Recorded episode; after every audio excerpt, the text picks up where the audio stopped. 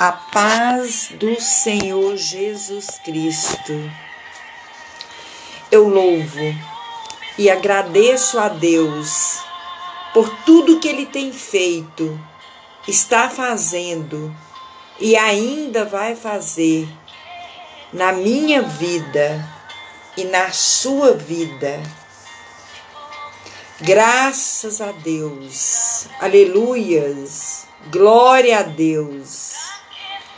Louvado seja o nome do Senhor Jesus Cristo.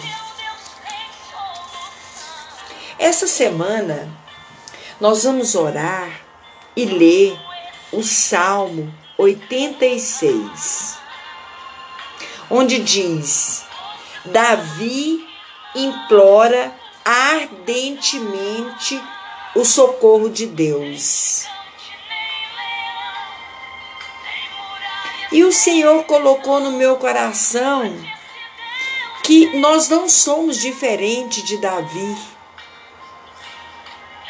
Nós passamos por aflições, necessidades.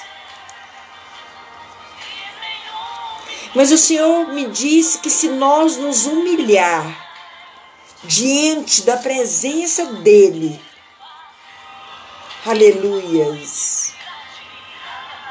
implorar ardentemente o socorro de Deus.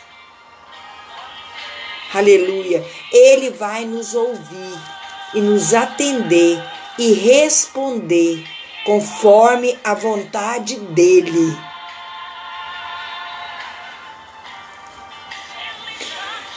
Esse salmo, ele é uma oração que Davi fez a Deus, clamando pedindo, implorando que o Senhor ouve.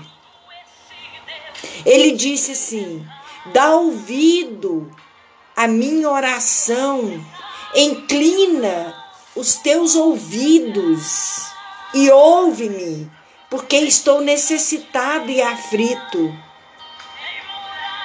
Então Davi clamava a Deus pedindo Aleluias. Aleluias. A Deus que ouvisse o clamor dele. Então ele clamava a Deus, dependendo de Deus, confiando que Deus ia respondê-lo.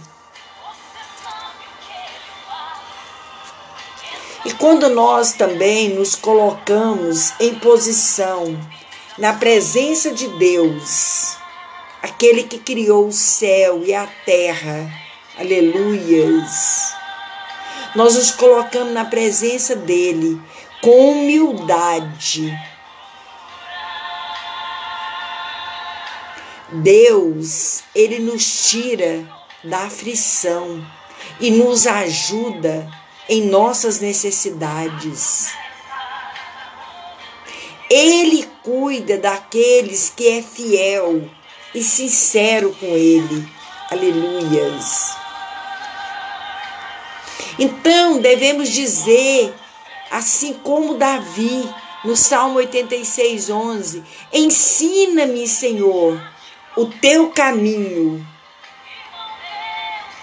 e andarei na tua verdade. Une o meu coração no temor do teu nome. Aleluias. Então, assim, em meio às lutas né, e necessidades, você deve pedir a Deus que Ele ensine os seus caminhos e instrua no caminho que deve andar e na sua verdade. Aleluias.